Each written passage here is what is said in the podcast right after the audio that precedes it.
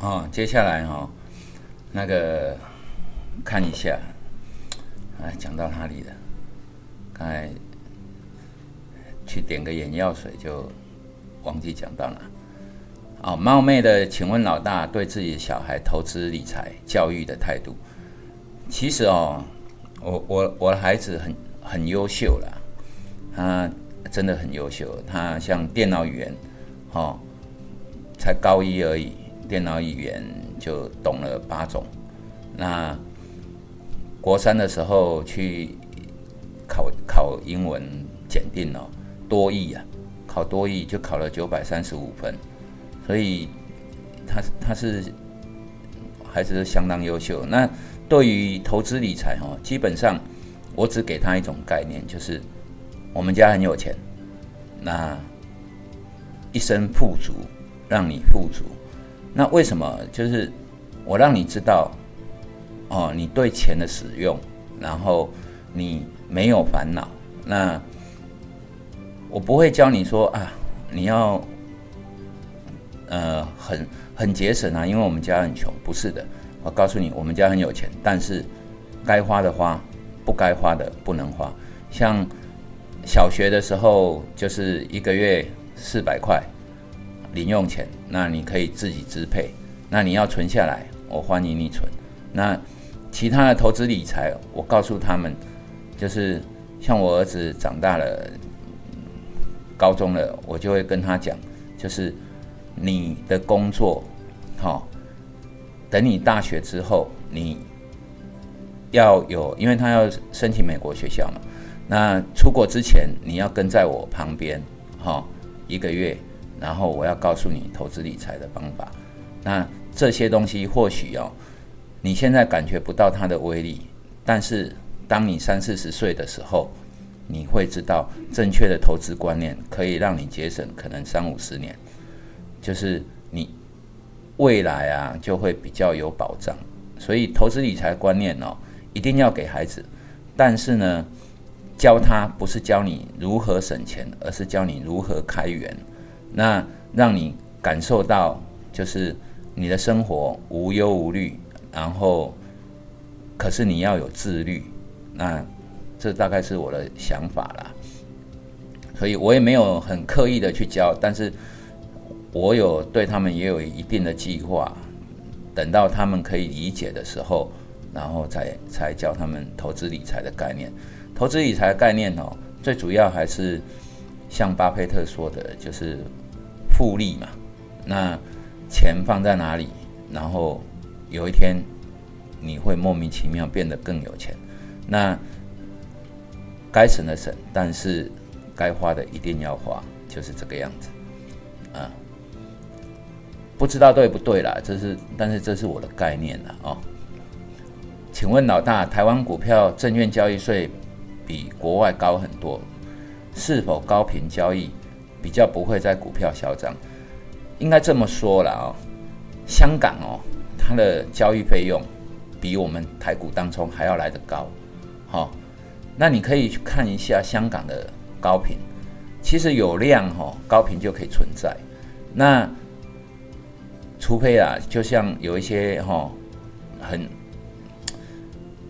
譬如说今天有一只股票涨停，结果你一看啊，只有五百万就涨停了，这种股票哈、它不会有高频存在，因为高频最主要是对手，对手在哪里？他找不到对手的时候哦，他没办法撤退，所以这不会有高频。可是哦，量大的地方一定是有高频存在。那高频嚣不嚣张？很嚣张。明年你们就会看到高频有多嚣张。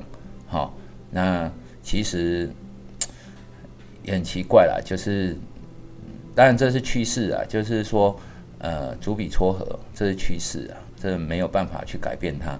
可是呢，就是交易所呢，应该要多为散户把一点关，不然哈、哦，这些东西散户一点那个优势都没有哦。那请问阿老师，技术分析上面长短线的解读是否有差异？技术分析哈、长短线解读当然有差异啊。我跟你说，短线一定随机性比较强，长线一定趋势性比较强啊。这个就是长短线的解读嘛。你长短线你做的是短线，你的趋势啊，可能随时都在发生。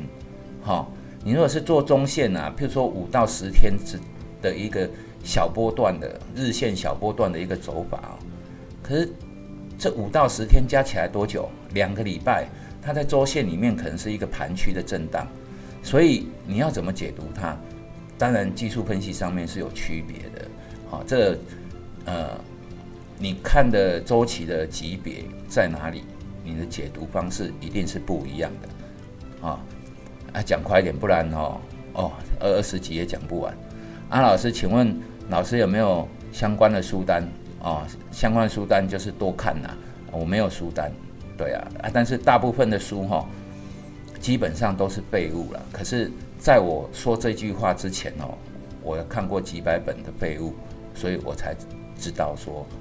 大部分的书都是废物啊！可是哈，你一定要从这些里面去拾取这个精华，然后你才能够有资格去评判它。好，另外，老师在中国有没有喜欢去的餐馆？哦，这个我就很有兴趣哦。其实哦，我在上海哦，上海跟台北有什么不一样？老实说了哈，人的部分哦。台湾的素质真的是比较高很多，可是哦，上海的硬体呀，真的比台北好很多，所以我也不晓得我们这三十年来哦，到底怎么过的，感觉一点进步都没有。但人的方面是毋庸置疑啊，我我我是台湾人呐，哈，不是为台湾说话，只是人的素质真的比较高。但是下一个世代，人家就追上来了哦，好，我有写过。一篇好像在 YouTube 里面啊，不是 YouTube，FB 里面哈，有写过一篇“衣食足而知荣辱”嘛。那现在大陆有钱了啊，就开始懂礼貌了，开始越来越干净了。十几年前哦，我去上海哦，到处都是垃圾，好，那路上啊很多乱七八糟的东西，可是后来就没有了。到处都是垃圾桶，然后，哎，再过几年去，哎，他们垃圾桶也减少了，可是也一样没有垃圾，所以人家在进步哦，进步到现在上海比台北更干净。台北哦，除了台北市以外哦，你去台北新北市看，路上很多狗屎啊，人家上海没有哎，对啊，所以哪里比较干净？其实上海现在比台北更干净。那喜欢去的餐馆哦，他我我们不是不可能去跟他们平常的人在那边，就是吃什么兰州拉面一碗十块钱，当然这也有，但是我们去的地方就是都是商场里面的餐厅嘛，那两三个人去吃大概三四百块人民币，就是其实我在那边的生活费哦，大概是台北的快两倍左右了，哎，台北也没有什么。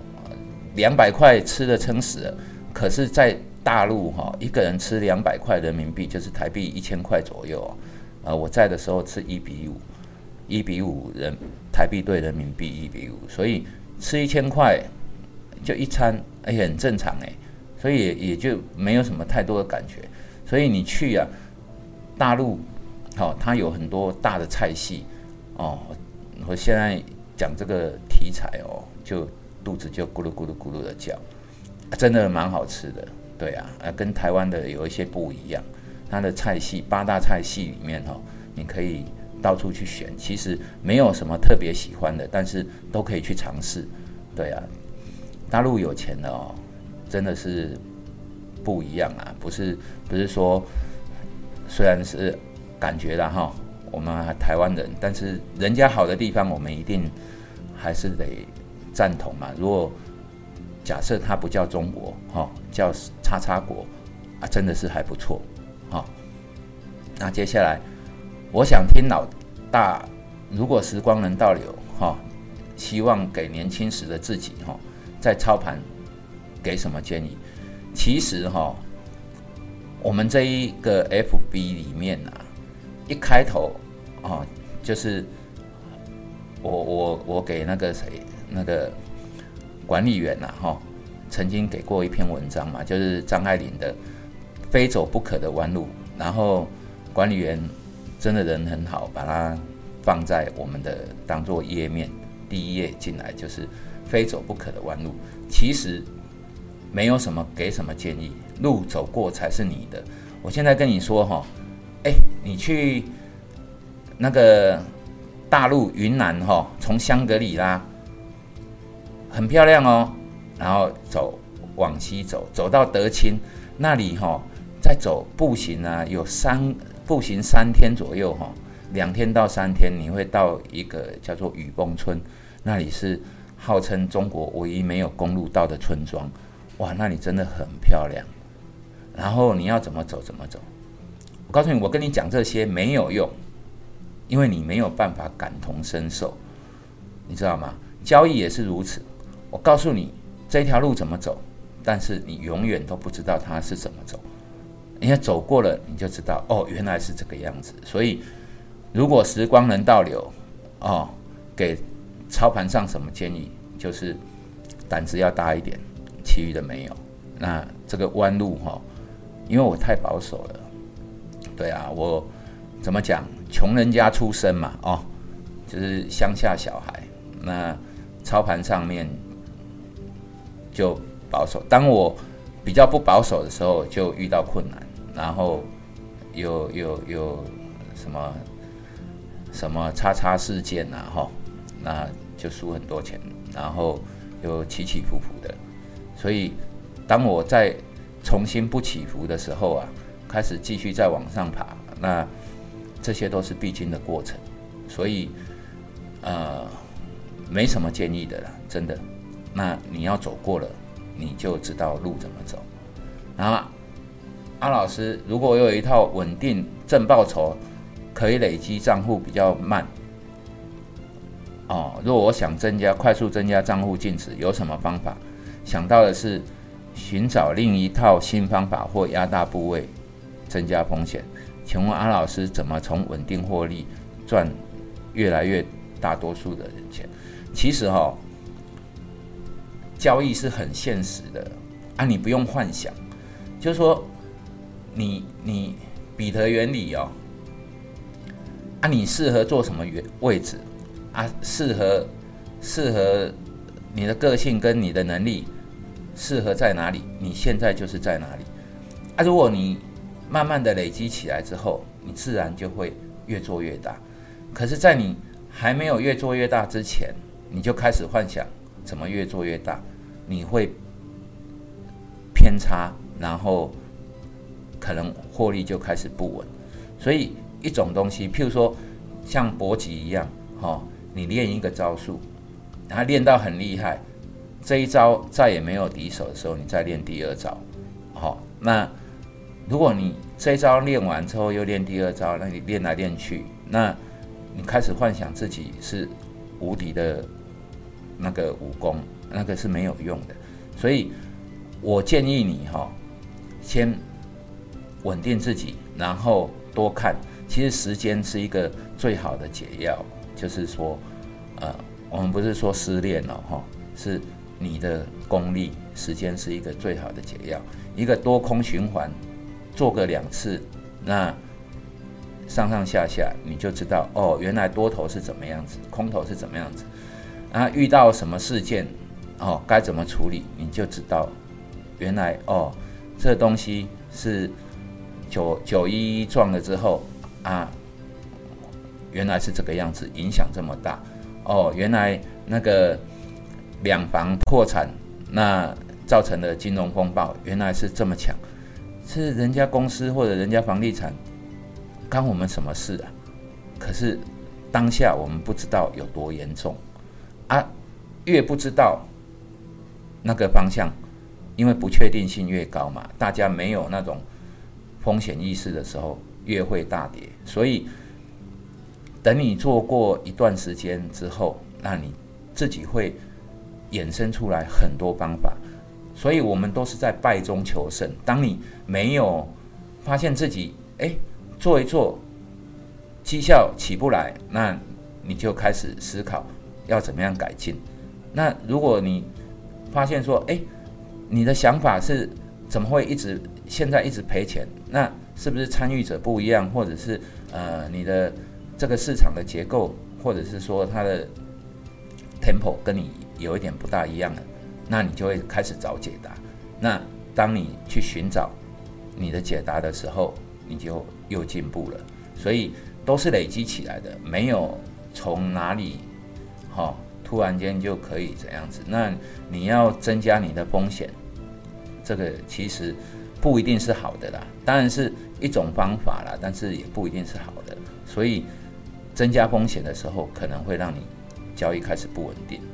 好，那你其实如果你有一百万。然后做做做做到五百万，你就知道五百万的仓位怎么建，哦，你不用幻想啊，我一百万的时候我要做五百万的仓位怎么建。那等你做到了五千万，你就知道五千万的仓位怎么建。你不需要一百万的时候思考五千万的时候怎么建，所以都是累积起来的。好，那再讲一个好了，请问老大对于盘感？如何训练？越短周期的交易越需要盘感，这是对的。那盘感就是你两只眼睛看着它，然后看着它震荡。但是有一个很重要的地方，盘感的训练哦，哈，不是你看盘你就有盘感的训练，必须要你真的进去交易才有钱的输赢，哈，会让你印象深刻。你读一本书。你没有感觉哦，读完之后十天之后就忘了。可是如果你读完了之后，马上就要给你考试，马上要让你写大纲，马上要你写里面的内容，哦，那你就不一样哦。写完之后再考试，你再读一遍，再考试，弄个三五次，哎，那本书就是你的哦。不然你看书是没有用的。所以交易也是如此，你要训练盘感。钱一定要在里面输赢哦，你没有输赢哦，做个，所以我不喜欢人家去做什么啊，纸纸纸上的那个模拟，我看纸上的模拟哈，模拟出来你真的交易你一样输钱，为什么？纸上模拟那错了就算了，你没有感觉的，可是钱在里面输赢哦就有感觉，所以我一直说我是实战派的，输赢会让你知道你要怎么做。盘感就是从输赢里面来的，你账户一直在亏损的时候，你就知道做错。那这个时候不用盘感，账户也会告诉你，啊，这个东西就是盘感的训练，一定要交易，钱在里面输赢才有所谓的盘感，其余的都是假的。那明白控盘者的企图，什么洗筹码这些东西哈，其实我我我倒是不怎么注意它了。洗筹码哦，那不关我的事啊啊！因为他洗，要么我就跟着顺着他，他我又不知道他怎么洗，对不对？那不要做就好了嘛。那不然就是你洗筹码的时候，我要跟你对坐，那就看谁钱多，看谁厉害，看谁比较凶悍啊，就就这个样子嘛。所以洗筹码看什么控盘者企图，那个是记者的事情啊。那个是分析师的事情，不是我们做交易执行的人的事情。控盘者，你跟他站同一边哦，那你就赚钱嘛。那你如果跟他站不同边，那你就输钱吧。啊，问题是，他要站哪一边，你又不知道。所以，控盘者是谁，不关我们的事。我们在乎的是现在现在的成交，好方向往哪边走。那这个东西，如果说我们从筹码里面可以看出，哦，有人在吸筹码，那告诉我们什么？他一定会发动吗？不一定哦。有人一洗筹码沉淀，哇，一直线半年不会动，然后有一天突然间开始拉涨停，哦，让你做都做不到。所以，我们不理解对方，就不要去揣测对方，这个是我的想法。好，实际交易的时候。往往顺的时候，以为自己盘感超强；不顺的时候，又觉得像初学者。啊，麻烦老大指点迷津。其实都是这样子的，顺跟不顺哈。顺的时候哈，人就轻飘飘的嘛，觉得哈天下林北享用了。哦，啊不顺的时候又觉得哦瞪一瞪的，其实每个人都会有这种情绪，只是说在实际交易的时候顺跟不顺啊，你如果纯粹用盘感，哈，那个你可能会不断的在这里面往复的一个循环，啊，顺跟不顺不断的，因为你没有 SOP 啊，你靠盘感那就有问题啊，所以盘感只是一个辅助进出场点，那个点的位置。哦，那有时候，但盘感很强。有时候我一看，哎，今天就看到一只股票，我就知道你一定会涨，而且一定大涨。哦，这个是因为我们看走势看太久了，所以一定会有这种超强的盘感。可是呢，不一定每天都会有。可是盘感就是这样训练出来的，但是不用太相信它。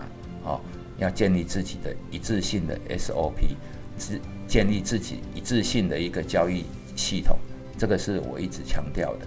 好，那这一集先这样子呗。